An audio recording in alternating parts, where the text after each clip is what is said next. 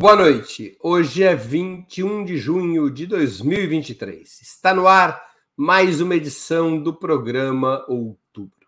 O Copom, Comitê de Política Monetária do Banco Central, decidiu nessa quarta-feira, dia 21 de junho, manter a taxa básica de juros em 13,75%, apesar da valorização do real frente ao dólar e da queda da inflação, mesmo com o país crescendo acima do previsto. Trata-se da mais alta taxa de juros do mundo em termos reais. De nada parecem ter adiantado pressões e concessões do governo Lula, incluindo a apresentação de uma política fiscal comprometida com a queda imediata do déficit primário nas contas públicas. Um impasse estará se aprofundando, haverá uma guerra entre o governo e o Banco Central por conta da taxa de juros. Essa guerra ficará cada vez mais dura e decidirá os rumos da economia? Para avaliarmos essa situação, teremos hoje a participação de Juliane Furno, graduada em Ciências Sociais pela Universidade Federal do Rio Grande do Sul e doutora em Economia pela Universidade de Campinas. Bianca Valoschi, doutoranda em políticas públicas na Universidade Federal do Paraná especialista em finanças públicas, economia política do Estado Nacional e governança local. E Igor Felipe, jornalista integrante do Conselho Editorial do Jornal Brasil de Fato, da TV dos Trabalhadores e da Rede Brasil Atual. Em nome de Opera Mundi, eu cumprimento os três convidados. Aviso à audiência que faremos o possível para ler eventuais perguntas, com prioridade aquelas realizadas por membros de nosso canal no YouTube ou que forem acompanhadas por contribuições através do Super Chat e do Super Sticker. Vamos à primeira pergunta. Qual a avaliação que vocês fazem da decisão do Banco Central, mantendo a taxa de juros em 13,5%? 75%. Qual o que isso acena para o futuro? Faltando apenas quatro reuniões do Copom para o encerramento do ano. Com a palavra, Juliane Furno. Boa noite, Breno. Boa noite, Igor. Boa noite, Bianca. É, o que que isso acena? Eu acho que, em primeiro lugar, isso tem um significado. O significado de que essa batalha é, sobretudo, uma batalha da política. Né? Se em algum momento, ali nos primeiros meses do ano, poderia se amenizar é, a alta taxa é, de juros, né? nominal é, de juros, em função de uma sustentação teórica, né? expectativas de inflação desancoradas, possibilidade de, de repiques inflacionários em função do comprometimento, em alguma medida, da, da equipe da, da, da, da, da Fazenda é, de retomar as receitas do Estado, portanto, reonerar os combustíveis. Bom, se existia ali um conjunto de elementos técnicos macroeconômicos que poderiam sugerir uma manutenção ou inclusive um repique, um aumento é, da inflação, hoje todas essas condições estão descartadas. Então há uma sinalização clara de que há um conflito político em torno da política monetária. Né? Não existem mais, nem partindo de um pressuposto é, neoclássico, bastante ortodoxo de política monetária, não existem mais elementos na realidade que sustentem é, a taxa de juros nesse patamar ou que, ou que sustentem é, a ideia de que era possível, ainda nessa reunião, é, adiar o início da, da redução gradual da taxa de juros. O que, que eu acho que isso significa para o país? Significa mais aperto ou maiores dificuldades para a retomada do investimento, sobretudo do investimento privado. Não é o determinante. Eu acho que várias vezes, quando a gente tratou de política monetária e de juros, a gente afirmou de forma, me parece, bastante consensual, que a determinação nesse momento, né, do, do, que possibilitaria uma aceleração econômica mais substancial, partiria da política fiscal. Então, em períodos de aumento da renda, aumento da demanda, mesmo com a taxa de juros mais elevada, há, através da expectativa de realização das mercadorias, disposição do empresariado de tomar esse custo e tomar é, esse risco, porque vai haver demanda. Então, ela não é determinante do comportamento da economia brasileira, mas ela é uma parte importante num conjunto de variáveis que desestimula o investimento privado. E ao desestimular o investimento privado, isso tem impacto é, na menor ou, ou na desaceleração da geração de emprego e também impacto na renda real, porque mais gente desempregada faz pressão no mercado de trabalho para que o preço da mercadoria força de trabalho mantenha mais baixo. Então, eu acho que sinaliza dificuldades, embora não determina o comportamento, e, e, ratifica a ideia de que há um conflito político, um conflito de projeto de país que não se sustenta mais nem nos mais ingênuos dentro da teoria macroeconômica neoliberal. Bianca Valoschi. Boa noite, Breno. Boa noite, Juliane. Boa noite, Igor.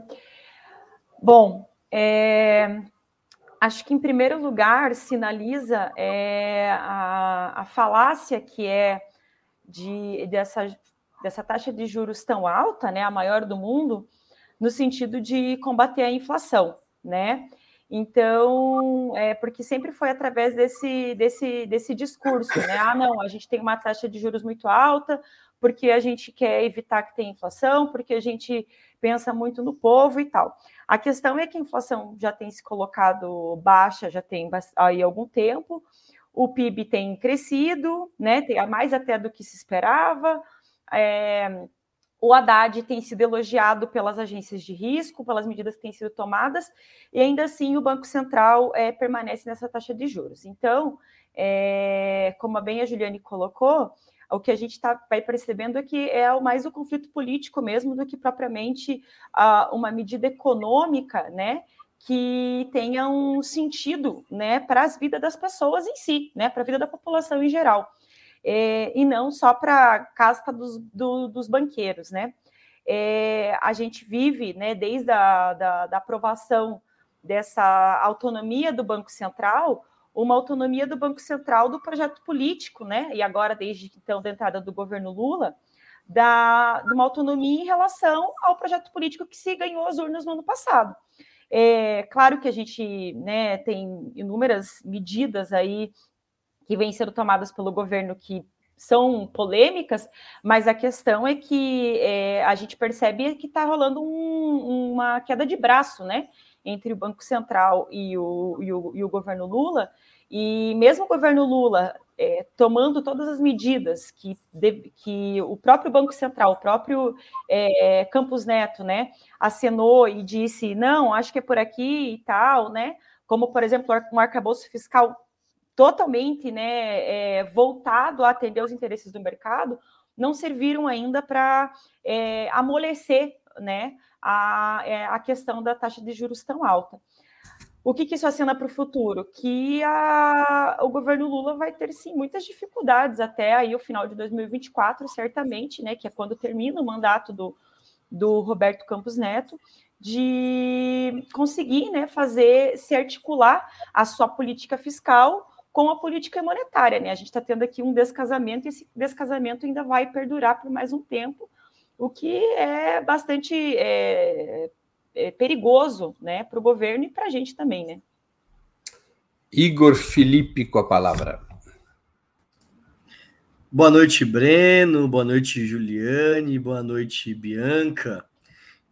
Então, a avaliação da ata do Copom é que a ata vai contra as últimas sinalizações e os últimos indicadores da economia, né? É uma ata muito dura, que não tem nenhuma sinalização em relação à queda dos juros, que ignora os indicadores recentes da economia e da inflação. Inclusive, a ata é, aponta que a inflação pode subir nos próximos meses e que pede cautela e parcimônia. Ou seja, o Banco Central, embora tenha um discurso de que é técnico, ele atua colocando para a sociedade uma desconfiança em relação à política do governo na economia. E, por outro lado, os indicadores têm apontado que existe margem para a diminuição dos juros, né? Então, é, o próprio ministro Haddad, como o economista Nelson Marconi, da FGV, é, tem dito que a, os juros podem, poderiam ter caído desde março, a partir da avaliação dos indicadores, né? Então, as taxas de juros de longo prazo têm caído, é, o patamar do câmbio já está mais confortável, é em torno de 4,8 é, do o, o, dólar em relação ao real. É, teve o posicionamento positivo da SP é, após quatro anos de neutralidade e o risco não, não, existe um risco de uma trajetória explosiva em relação à dívida PIB, é, inclusive o arcabouço fiscal, é, que tem sido bastante elogiado por setores do mercado, ele, de certa forma, cimenta uma trajetória da economia de controle é, da dívida com o PIB. É, o IPCA caiu no menor nível acumulado nos últimos 12 meses. E a ata do Banco Central ignora todos esses elementos. Então, é, para além de um problema estritamente é, econômico, o que o Banco Central revela é que existe uma posição política de discordância e desconfiança em relação é, às políticas do governo. Então, nessa, nesse sentido, o governo tem apostado muito é, em criar um clima é, na sociedade, na economia, para a queda dos juros, mas isso tem sido insuficiente. É, me parece que o próprio governo vai levar o tom contra o Banco Central. No Ministério da Fazenda já se fala, inclusive, em sabotagem, que inclusive o Ministério da Fazenda tinha uma linha de maior diálogo e contenção em relação ao Roberto Campos Neto. E me parece, Breno, que o problema se coloca no campo da política. Agora é necessário ver quais são as medidas políticas que se pode se tomar para pressionar o Banco Central é, para baixar os juros, porque objetivamente a manutenção de altas taxas de juro é, compromete o crescimento da economia nesse ano e no próximo ano. Né? Isso tem uma implicação política e eleitoral para o campo que venceu as eleições no ano passado e, com certeza, beneficia os seus adversários, sabendo que o Roberto Campos Neto não só foi indicado pelo Bolsonaro, como ele fez campanha aberta ao Bolsonaro. Então, nós temos um problema político e o governo, junto com, vai ter que ver quais são as medidas a tomar junto à sociedade e também ao Congresso Nacional para pressionar o Banco Central a diminuir a taxa de juros. Muito bem. Antes de entrarmos nesse tema que o Igor propõe, e é muito importante, que é o tema político, eu ainda tenho uma pergunta econômica. Se nós olharmos para a taxa de crescimento do PIB no primeiro trimestre, nós vamos observar duas questões importantes. A primeira delas, que essa taxa de crescimento foi puxada pela agropecuária. É um tema. O outro tema é que a formação bruta de capital fixo, que é o que quantifica os investimentos no país, despencou no primeiro trimestre, continuou numa queda, continuou a tendência de forte queda, caiu mais de 3,2%. A elevada taxa de juros se mantendo não induz a se manter este quadro de redução dos investimentos na economia, com consequências é, bast eventualmente bastante duras para o crescimento do país, se não imediatamente nos próximos trimestres, o efeito da decisão do Banco Central não pode ser maior do que uh, os mais otimistas calculam. Com a palavra, Bianca Valoski. Com certeza, né? Quando a gente tem uma, uma taxa de juros alta, é, isso faz com que você desestimule que o empresariado ele invista né, na, na sua capacidade produtiva, ou na sua expansão, ou na criação né, de, de novas indústrias, enfim. Então é como se você. Essa, porque assim, né? Quem que, quem que compra né, essa taxa de juros, ela serve também como remuneração dos títulos do Tesouro Nacional, né? Aí, se, e, e, e ela acaba também influenciando diversas outras taxas de juros da economia. Se você tem ela muito elevada, você é, não incentiva né, que o empresariado tome dinheiro emprestado ou pegue o seu próprio dinheiro já guardado para fazer né, esse, esse, esse investimento na, na, na capacidade produtiva do país. Você incentiva que ele, que ele invista esse dinheiro no Instituto do Tesouro e seja remunerado por isso, porque a remuneração está extremamente alta. Então, na verdade, esse dado condiz completamente com a, com, com a situação, né? E além disso, né, além dessa, desse não investimento na, na expansão da capacidade produtiva e tal, você ainda tem a questão de que você acaba não gerando mais empregos, você acaba é, com a falta de geração de empregos, você pode estar tá, é, desincentivando, é, você pode não, você vai estar, né, desincentivando é, o consumo, porque se as pessoas estão sem emprego, elas consequentemente também estão sem renda. Então, sim, você tem uma série de consequências práticas na economia e na vida de todos nós, né? Ainda que, é, num primeiro momento, essa questão da, da, da, né, da, da expansão né, da, do, da, da capacidade produtiva seja uma decisão lá do, do alto empresariado, ou nem só do alto mesmo, mas de todo mundo que, de todo aquele, aquela, de toda aquele, aquela pessoa jurídica que deseja, né, fazer algum tipo de, de, de, investimento ou desejaria fazer, e ela acaba sendo desincentivada quando você tem uma taxa de juros tão alta assim. Então, sim, tem, tem se com certeza que enquanto se manter essa taxa de juros tão alta, é, você tem um, des, um desincentivo no sentido de fazer a, a, a economia se expandir. Igor Felipe com a palavra. Breno, acho que em relação às perspectivas da economia brasileira, eu acho que é sempre importante considerar que a economia brasileira tem limites, tanto do ponto de vista conjuntural, como do ponto de vista estrutural. Então, existe uma dependência muito grande é, da dinâmica do agro da, do setor agropecuário, do agronegócio, das exportações, tem um processo de desindustrialização, desnacionalização, nós ainda temos um patamar alto de desemprego. É, por outro lado, do ponto de vista conjuntural, a maior parte das notícias são positivas, tanto em relação ao crescimento da economia no primeiro trimestre, de 1,9%, como em relação à queda da inflação, é, que está alcançando maiores patamares aí do, dos menores patamares do último período. Agora, a taxa de juros ela representa uma ameaça a, vamos dizer, tirar esse nó, especialmente conjuntural, porque diminui o crédito, isso tem implicação na diminuição de investimento, é, diminui a geração de empregos e fica como um, uma âncora para a economia brasileira.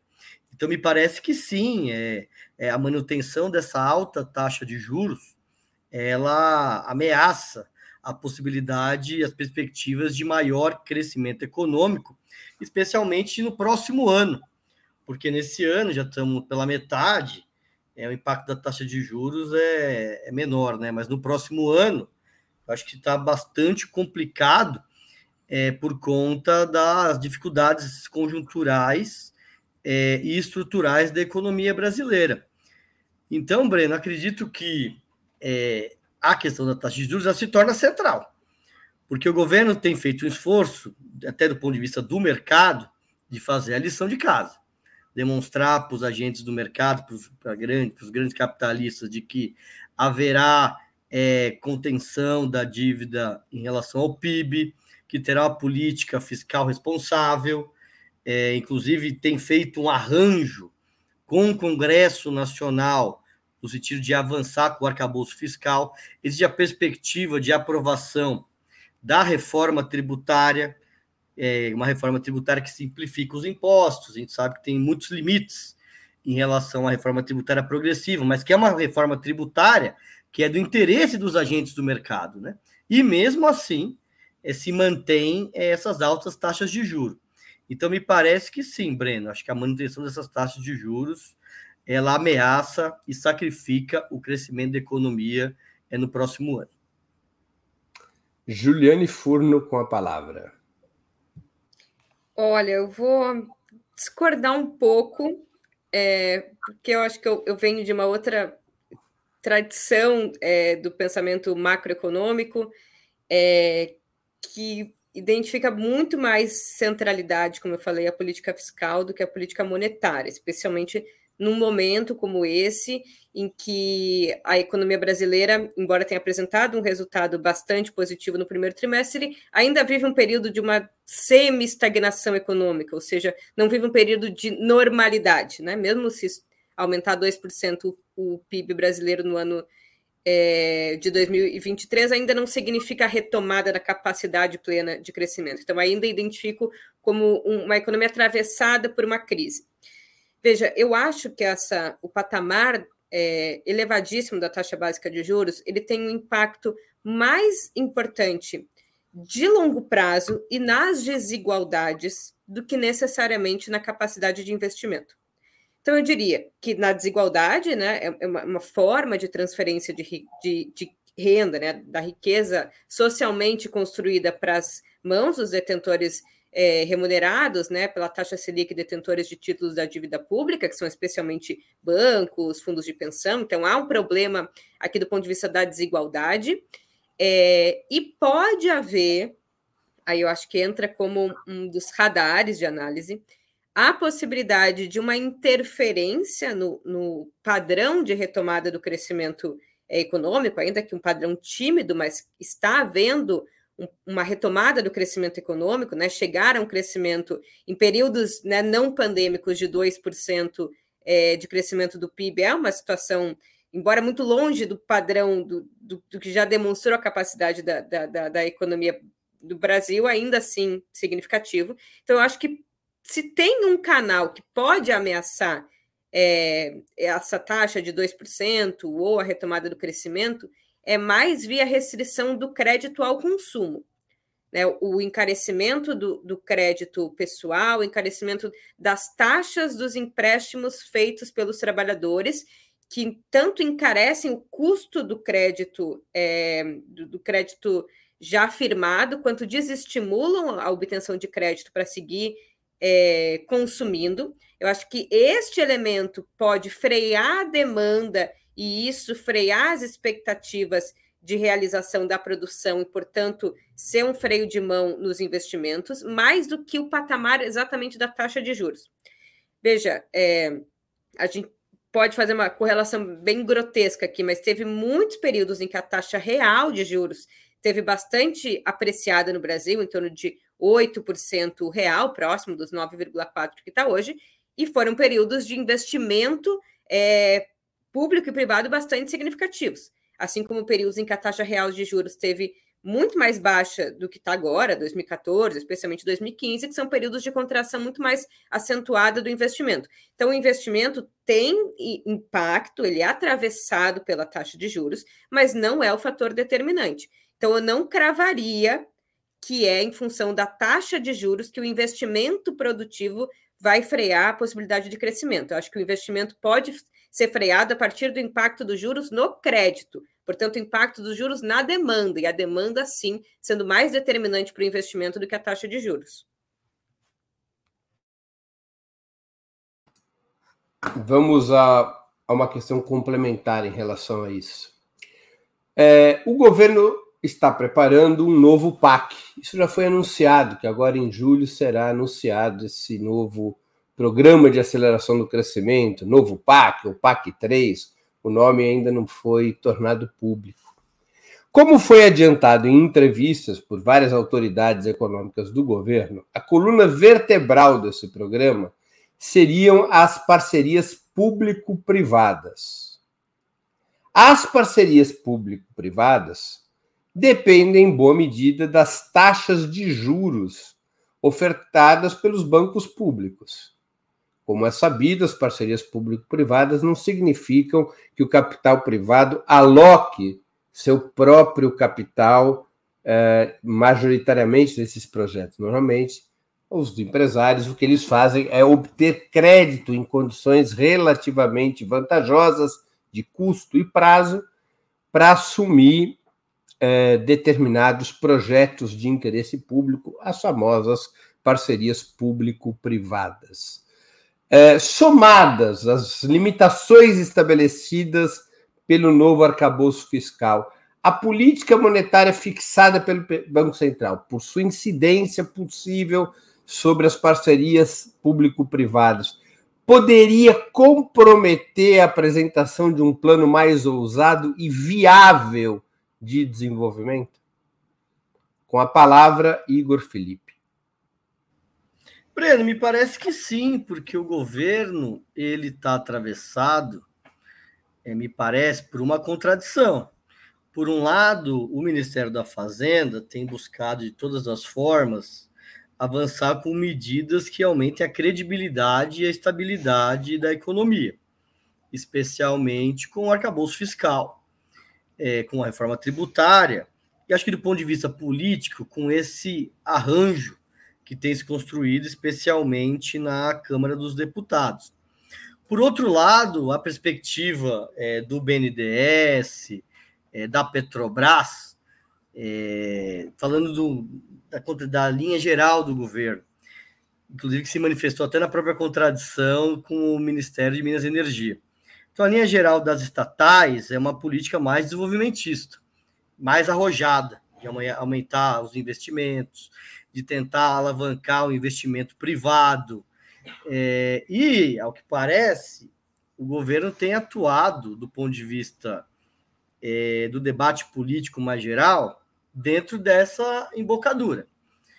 Mas na medida em que você vai construir um programa concreto na economia, como uma terceira edição do PAC, essas perspectivas entram em contradição.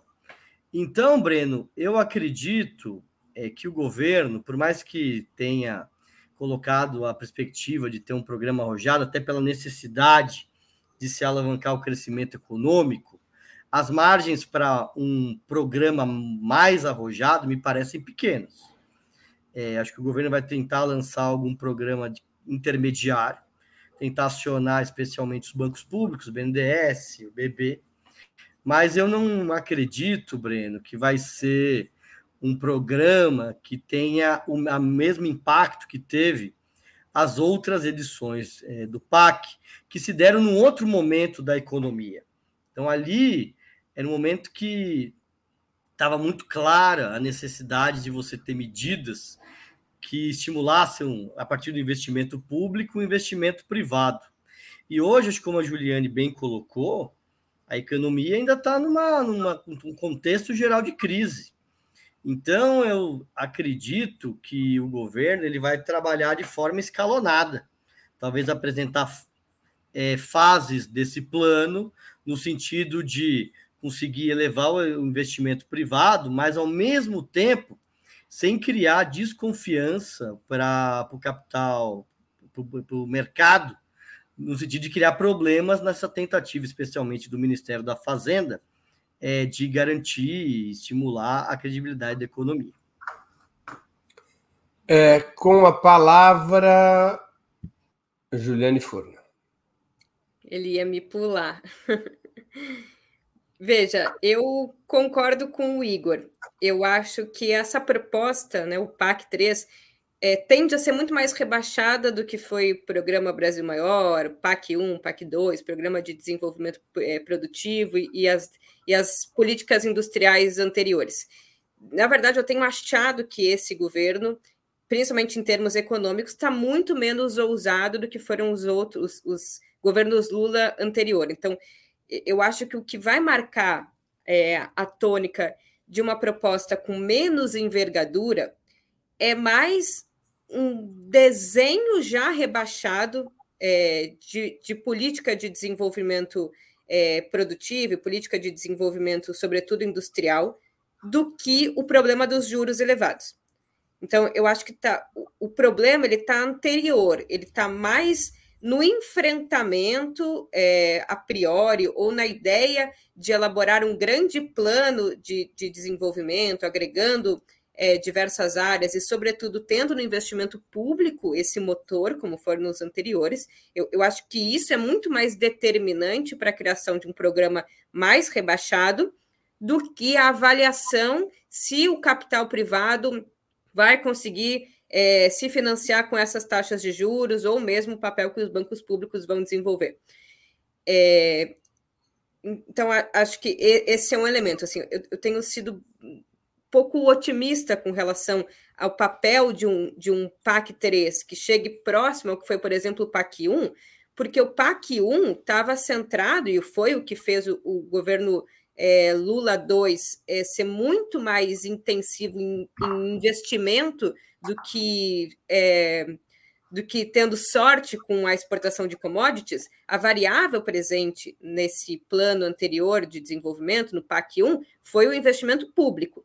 E eu acho que é a restrição do investimento público que pode levar esse plano a ter muito menos sucesso, muito menos indicadores positivos do que tiveram os anteriores. Porque, veja, as próprias políticas público é, da, da, das, das parcerias público-privadas, elas vão se dar em locais como é, educação, transição energética, descarbonização, que são setores que têm o que a gente chama de elevadas barreiras de entrada, seja setores que demandam muita tecnologia, expertise, progresso, ou seja, não vão ser pequenos empreendimentos. Para os grandes investidores que vão investir num setor que tem uma taxa de lucro calculável e elevada, principalmente quem for vanguarda na transição energética, no hidrogênio verde, não está preocupado necessariamente ou prioritariamente com o patamar da taxa é, de financiamento, até porque essas empresas, inclusive, têm capacidade de endividamento externo. Então, eu, eu acho que sim, o plano é mais rebaixado, eu acho que, que vão ter resultados muito mais é, pífios, mas ele se dá fundamentalmente a partir do desenho da política e fundamentalmente a partir aí sim da compressão do potencial de investimento público feito muito mais pelo arcabouço fiscal do que pela taxa de, pelas taxas de juros elevada. Óbvio que elas têm impacto, mas eu não acreditaria o impacto de ser frustrante de um projeto bem elaborado. Bianca Walowski. Bom, é, a gente tem uma, uma, uma, uma, questão, né, que ao longo da, da, né, da, da eleição e tal, o projeto que foi apresentado foi a de avanço né, do, dos direitos sociais. A questão que a gente tem agora é que o, a gente, o, o principal objetivo do Ministério da Fazenda se tornou é, baixar a dívida pública.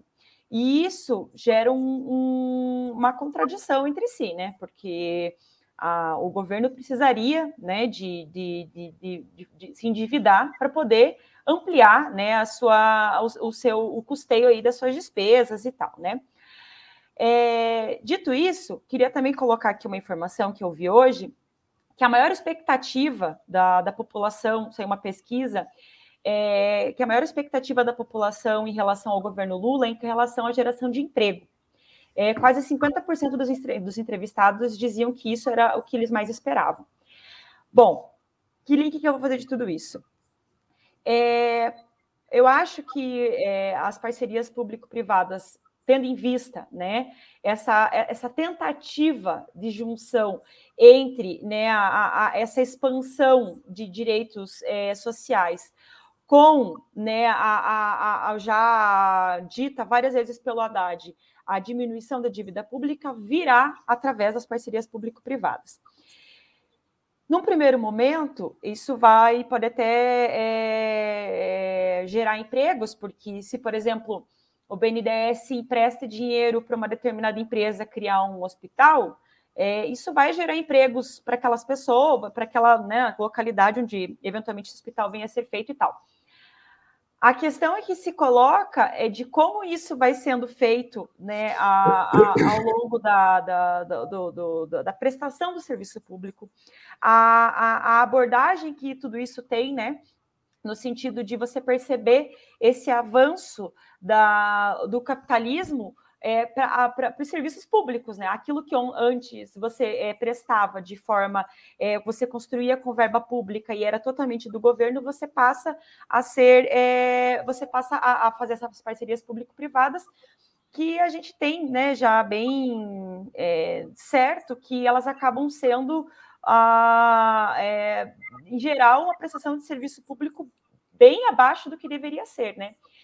Então, com certeza vai ser muito, vai ser muito utilizada, né? E acredito que, como a Juliane falou, é, vai ser um, um programa de desenvolvimento muito abaixo de qualidade e de diversas outras coisas do que já foi em outros tempos os problemas de desenvolvimento do governo petista.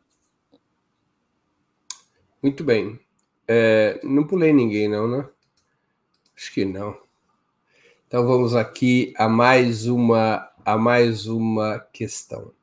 Partidos, sindicatos e movimentos sociais estão tentando se mobilizar contra a taxa de juros. Ocorreu recentemente uma jornada de mobilização, embora ainda limitada, há um esforço de mobilização. Até alguns setores empresariais entraram nessa batalha. E o governo? O que, que o governo poderia fazer a respeito depois da decisão de hoje do Banco Central? Se efetivamente considera, como tem dito, que a taxa de juros, a elevada taxa de juros, seria o maior obstáculo para a retomada do desenvolvimento. Com a palavra, Juliane Furno. Breno tem dificuldade de passar para mim. Acho que ele não. Hoje ele não está concordando comigo. Não, é que hoje é que normalmente eu tenho um bloquinho que eu anoto a ordem, hoje está de cabeça. E a cabeça Daí é só eu que sou esquecido. Não, eu só estava vendo quem é que começava. Hum. É... Vamos lá.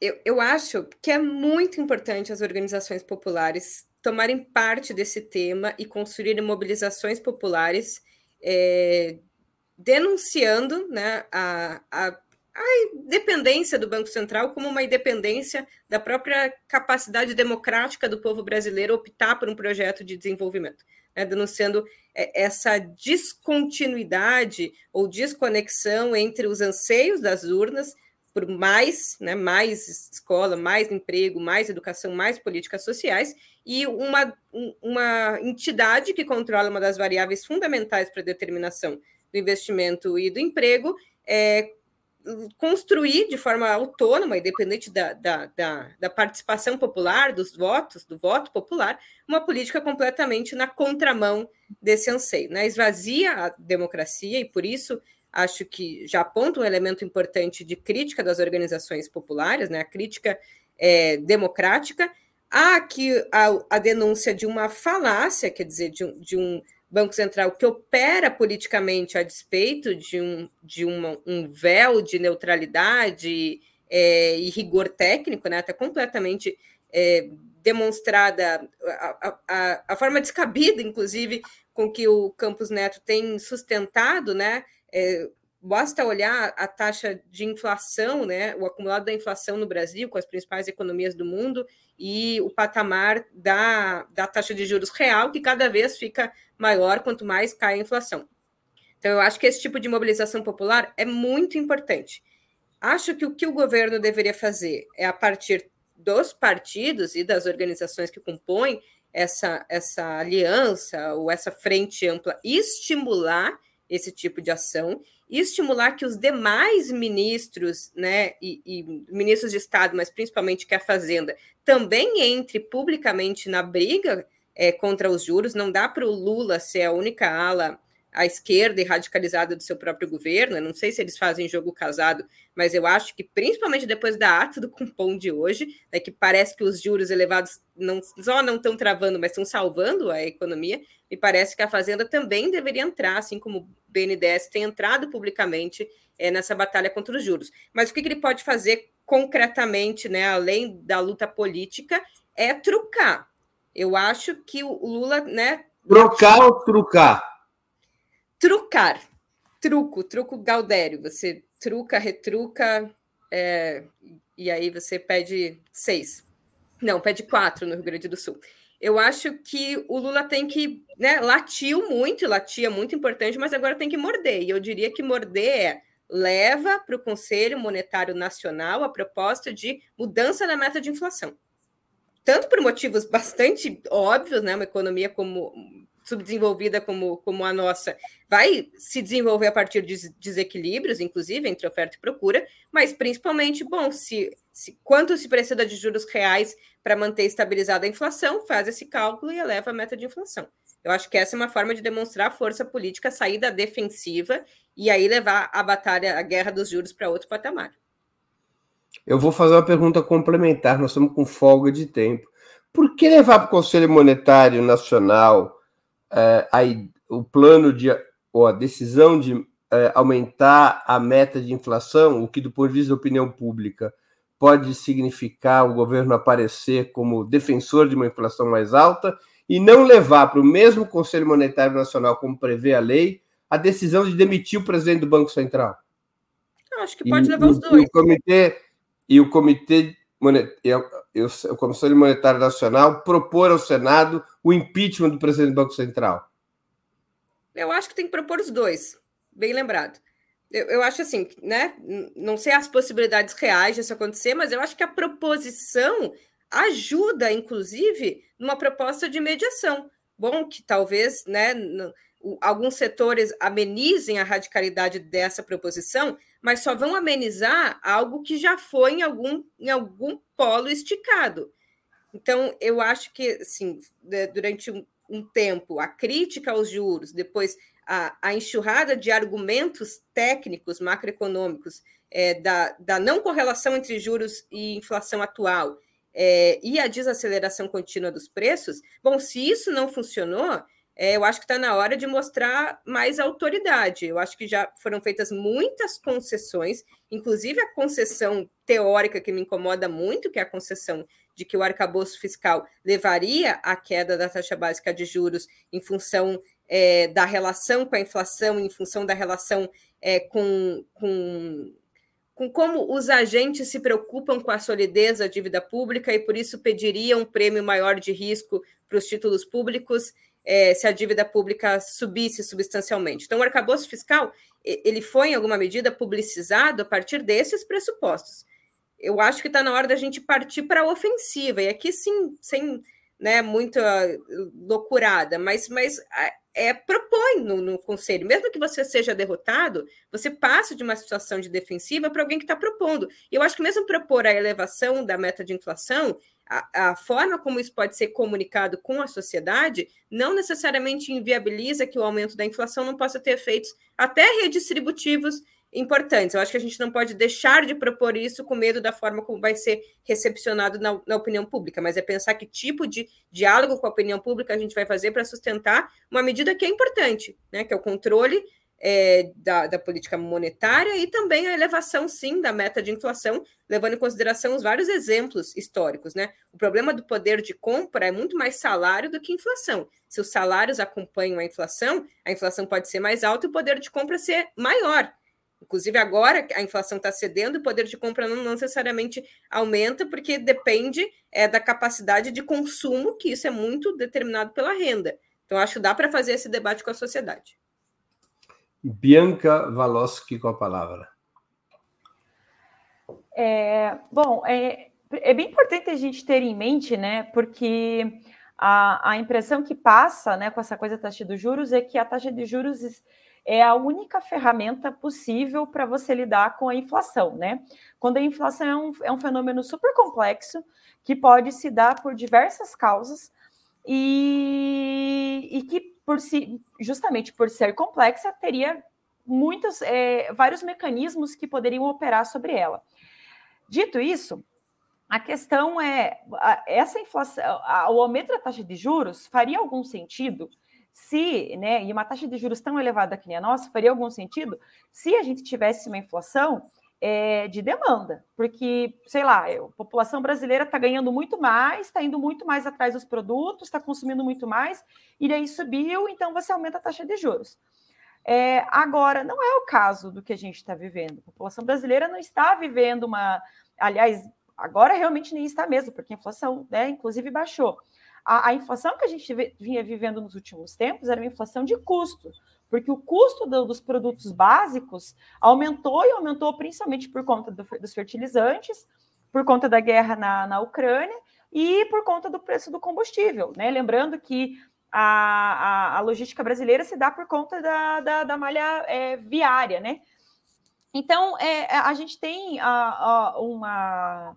Esse, eu acho que a questão para mim que se coloca e a questão que deve, deveria ser encampada politicamente é no sentido do absurdo que é admitir um banco central independente. Porque esse banco central, central independente, ele é que é, é independente acaba sendo é, sim da população e da e do, do, do, governo que se elege né na, no, como é o caso do que a gente está vivendo agora e ele tem a liberdade para fazer uma política que descase inclusive da política fiscal por exemplo né então a, isso acaba é, rebaixando a capacidade do que o governo poderia estar fazendo né a descoordenação entre a política monetária e a política, é, política fiscal, ela é maléfica né, para a população. Então, é, me parece né, que, nesse sentido, a, a luta política ela deveria ser é, nesse, nesse, nesse caminho da, dessa coordenação né, da política fiscal e monetária, é, da, da, de um Banco Central, é, dessa, desse absurdo que é essa independência do Banco Central, da, de uma economia, né, de uma política econômica que se esforçasse, por exemplo, né, a, em manter um patamar de empregos mais alto, né, e não necessariamente só a inflação em si como se fosse esse problema. É, e aqui eu quero fazer um, um, um, uma propaganda para os meus amigos aqui da, da, da Federal, porque recentemente o pessoal aqui do, do programa de pós-graduação em Sociologia lançou um livro muito bom sobre o Banco Central, que se chama Os Mandarins da Economia, Presidentes e Diretores do Banco Central do Brasil. É a tese de doutorado de, do meu amigo Matheus, e é muito bom, porque eles vão é, pegando, né, um, fazer um recorte histórico da relação absurda né, entre os presidentes do Banco Central e o mercado financeiro, assim. Então, fico aqui essa, eu deixo essa dica aqui também, porque eu acho que é um livro que tem bastante a ver com o que a gente está conversando. Igor Felipe com a palavra. Breno, considero é bastante importante a iniciativa é, das centrais sindicais, junto com os movimentos populares e com os partidos do campo progressista, abrir o debate sobre as consequências das altas taxas de juros definidas pelo Banco Central é, para a economia e para a vida do povo brasileiro. Então, né, no último período, o nível de mobilização e ação é, das forças populares está bastante baixo, né? Então, depois é, de um esforço das da eleição do Lula no ano passado, teve, de certa forma, um período de desmobilização, né? Veio a transição, depois veio a formação do governo, a posse, os primeiros, o primeiro período, e agora me parece que, com a gravidade da. É, vem essa iniciativa unitária é, das forças do campo progressista em debater com a sociedade esse tema. E um dos desafios colocados é como popularizar, né? Porque às vezes nós debatemos as consequências de forma muito clara, mas às vezes no trabalho concreto parece que é um tema muito frio, né? Muito distante da realidade, né? Às vezes falta uma compreensão de que as altas taxas de juros têm impacto no consumo, no crédito. Então, acredito que a campanha que está sendo construída, ela tem como perspectiva tanto de início popularizar o tema dos juros, como também construiu a massa crítica na sociedade e uma capacidade de mobilização. Acredito que com a ata do Copom, que não aponta para a queda dos juros, é na próxima reunião a perspectiva talvez seja a manutenção mais uma vez e a torcida para que venha algum indicativo de queda.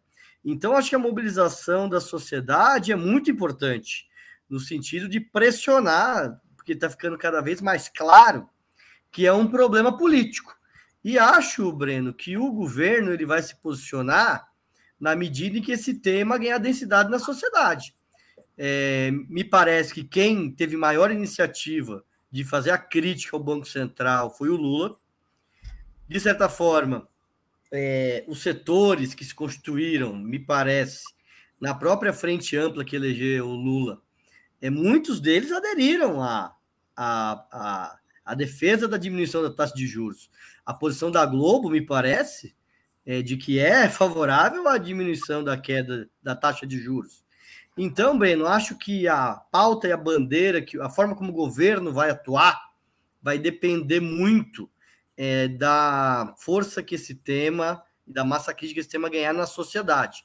Mas me parece, por outro lado, que não tem disposição do governo nem em mudar é, a meta de inflação e muito menos de, de, questionar a independência do Banco Central.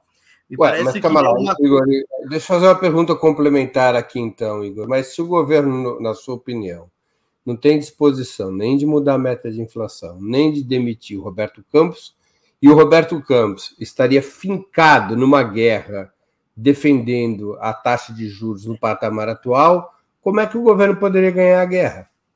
Exatamente, eu acho que essa é a contradição. Acredito que o governo, pela sua seu DNA, ele sempre tem tido uma posição, Breno, em diversos temas, de manter a frente ampla e na linha da pacificação do país. Acho que o debate sobre a mudança da meta de inflação é, cria, acho que uma indisposição do governo em relação a você minar o esforço de retomar a credibilidade da economia. Então, não me parece que tem disposição, o que é uma contradição. Em relação ao questionamento da independência do Banco Central, aí é mais complicado ainda. E a saída do Campos Neto, porque isso dependeria de uma posição é, do Senado Federal. É, não me parece. Agora, acredito que se esse tema esquentar na sociedade, se for ficar muito claro de que com a manutenção do Roberto Campos Neto e com a manutenção da autonomia do Banco Central, é, isso contraria, isso vai é, contrário ao projeto eleito nas urnas, quem sabe o governo possa se movimentar nesse sentido. Mas não me parece que essa é a posição agora do governo. Muito bem, vamos para a última pergunta da noite. O Brasil já teve muitas outras situações nas quais governos progressistas, populares ou nacionalistas não tinham maioria no Congresso, que é sempre um dilema que está posto sobre os caminhos que o governo poderia percorrer. Vocês acham que a luta pela redução da taxa de juros é, poderia ter, em relação ao governo Lula, o mesmo papel que teve a campanha O Petróleo é Nosso para o segundo governo de Getúlio Vargas? Essa é a campanha que poderia ser a grande causa popular através da qual o governo pode pressionar o parlamento? Getúlio Vargas só pôde criar a Petrobras porque ele não tinha maioria no parlamento é, em função da campanha O Petróleo é Nosso. Até setores da UDN, na época, votaram a favor da lei por conta da pressão popular. É, o Banco Central é Nosso é a campanha que o governo estaria preparando para tentar alterar sua difícil situação no parlamento? Com a palavra, Bianca Valoski. Olha, particularmente, eu acho que não. Assim, eu acho que a, a, a taxa de juros por mais importante que ela seja e por mais é, é, né, os efeitos que ela causa na economia, me parece que até para um nível de convencimento popular, um nível de, é, como que eu posso dizer assim, de você criar essa adesão popular em relação de uma temática, é, é muito mais fácil e talvez muito e talvez não, com certeza muito mais importante para a população a uma revisão é, fiscal, né, em relação à tributação brasileira, que é, que isso sim afeta de uma forma muito mais direta, muito mais direta mesmo, a, a renda da população brasileira é, e né, de uma forma ruim, uma forma de diminuir a capacidade de, de, né, de, de consumo da população, do que a, a, a, taxa de juros em si ou tal. Não que isso não seja importante, não, não é isso que eu estou querendo dizer, tá? É, é, é, muito importante. Mas pensando nesse sentido, né, do, do, que foi colocado pela pergunta, de uma campanha de, de levante popular, né, de uma é, de um, né, de a criação de, um, de uma de um movimento em torno disso, eu acho que o governo, se for realmente pensando na, naquilo que seria mais é, importante e dramático no sentido de afetar a vida das pessoas, Acho que tem coisas mais importantes e mais é, que influenciam mais e que encampariam mais pessoas, como, por exemplo, a questão do sistema tributário brasileiro. Né? O Haddad falou que vai mexer um pouco nisso, mas eu não sei até que ponto e até, a, até onde ele vai em relação a isso. Ele falou muito na questão das desonerações tributárias mas a questão é que a gente tem hoje uma tributação é, que onera é, muitas famílias brasileiras por ser totalmente regressiva, né? Então, quem ganha menos paga mais. É, e isso, né, eu acho que teria um efeito se o governo conseguisse, né, mudar a alíquota de imposto de renda, né, criar um escalonamento melhor, criar um escalonamento melhor para os impostos de, de, de, de, de, de, de, renda e de patrimônio, é, conseguisse é, rever né, a alíquota dos impostos sobre consumo, criar uma campanha em cima disso e, e, e fazer uma mobilização popular em cima disso, particularmente, eu acho mais importante do que a questão é, da, da taxa de juros em si. Por óbvio que eu defendo aqui um Banco Central vinculado ao governo, sem essa de independência, acho que isso é um, um, um, um completo absurdo, mas é, a, entendo que em nível de campanha política a gente teria é, coisas mais importantes e mais fáceis de, de tomar a, a, os corações e mentes populares aí.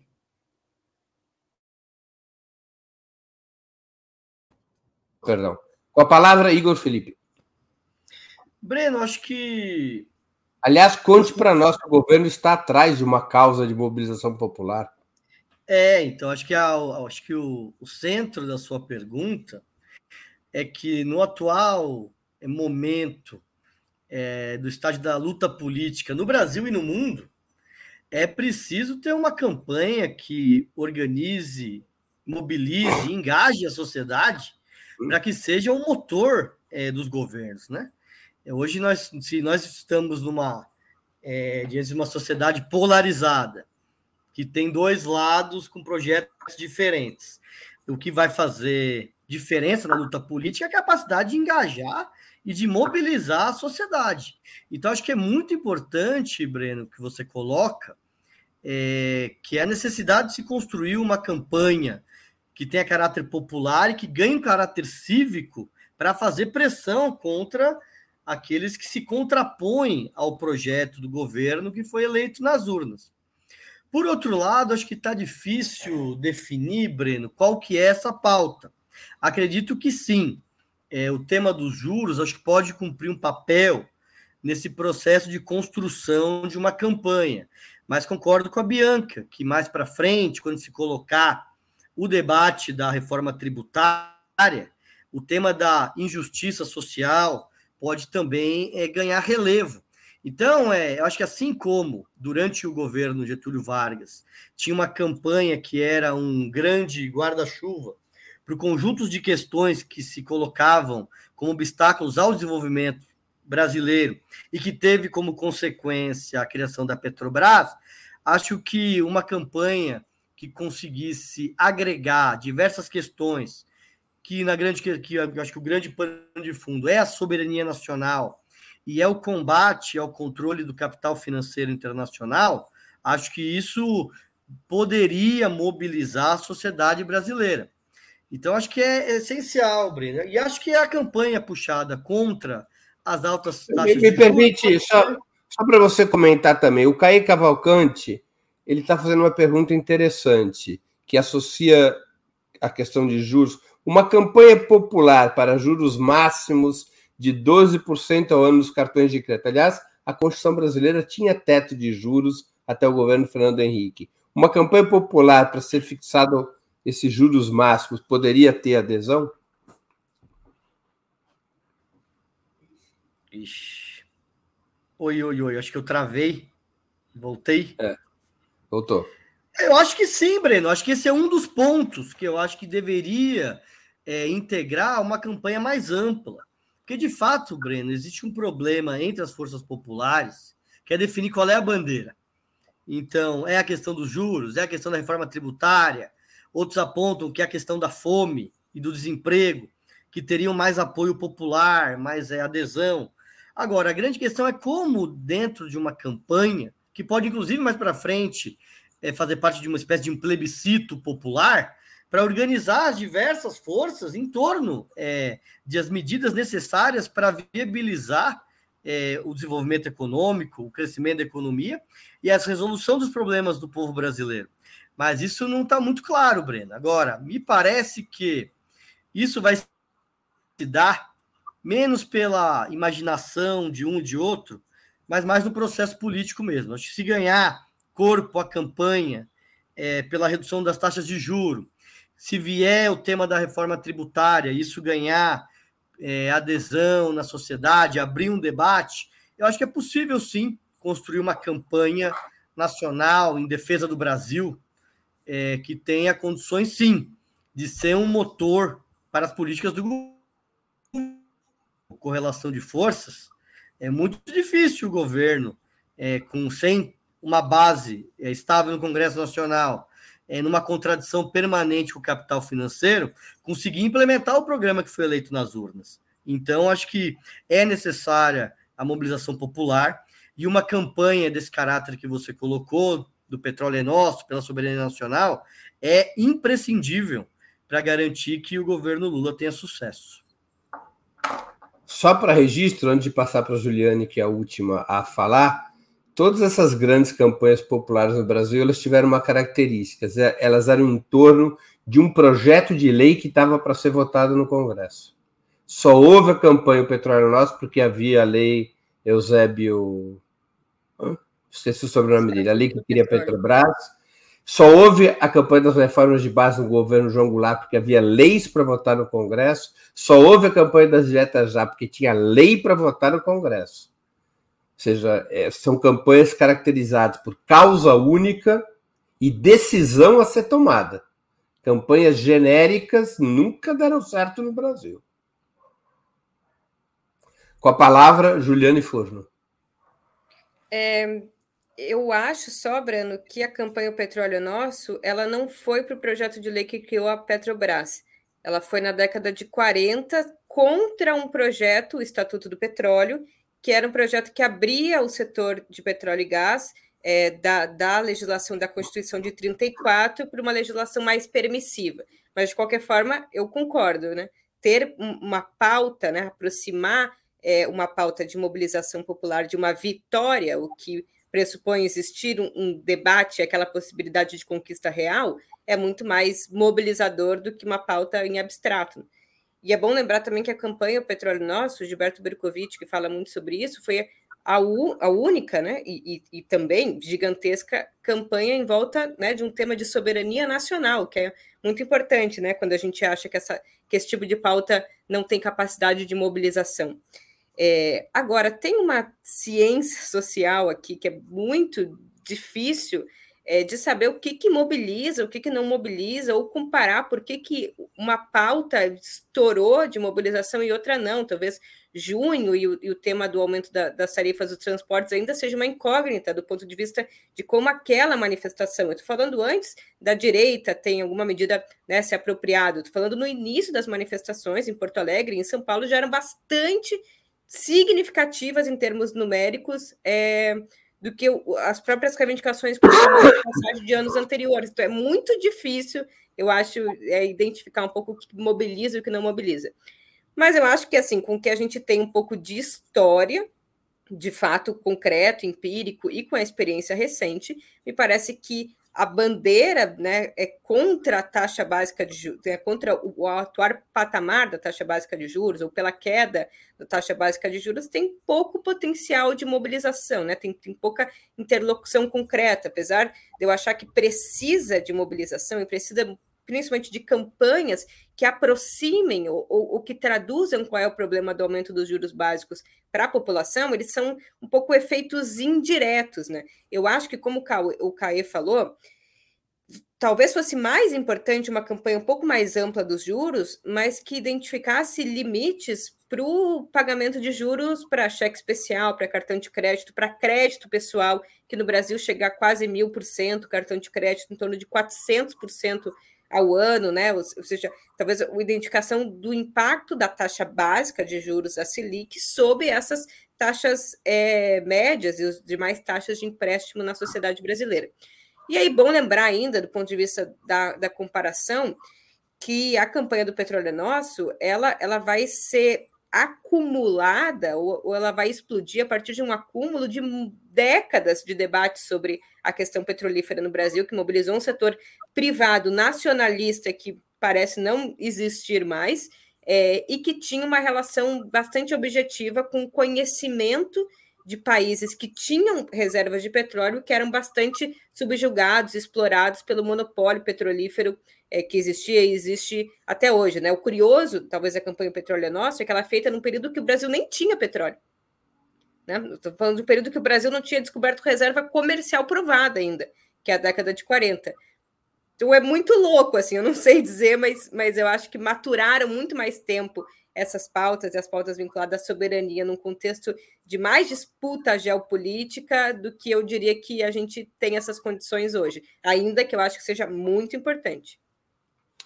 Só para esclarecimento e registro ou recordação da nossa audiência, a campanha Petróleo Nossa ela começa em 1948 e ela se estende até 1953. No dia 3 de outubro de 1953 é aprovada a lei que faz da que cria a Petrobras e cria o um monopólio estatal do petróleo sobre a Petrobras.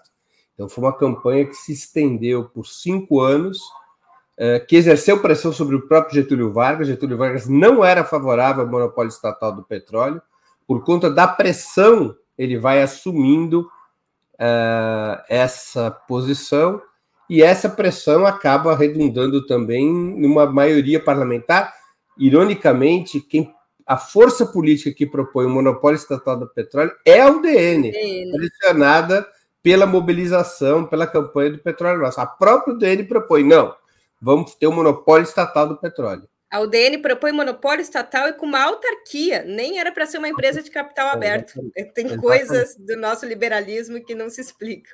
Provocado por uma pressão que ganha uma capilaridade de massa e que contagia setores importantes das Forças Armadas, que é o que dizem muitos historiadores, que é o que reverberou na UDN. Quando os setores militares aderem ao monopólio estatal, a UDN que tinha sempre relações muito próximas aos milicos, falou: ok, se os militares querem, a gente faz aqui o, o nosso papel. Muito que bem, chegamos assim ao final de mais uma edição do programa Outubro, que é exibido, programa Outubro, de segunda a sexta-feira, sempre às 19 horas. Eu conversei hoje com Juliane Furno, Bianca Valoski e Igor Felipe. Muito obrigado aos convidados e audiência. Boa noite e boa sorte a todos e a todas. Tchau, tchau.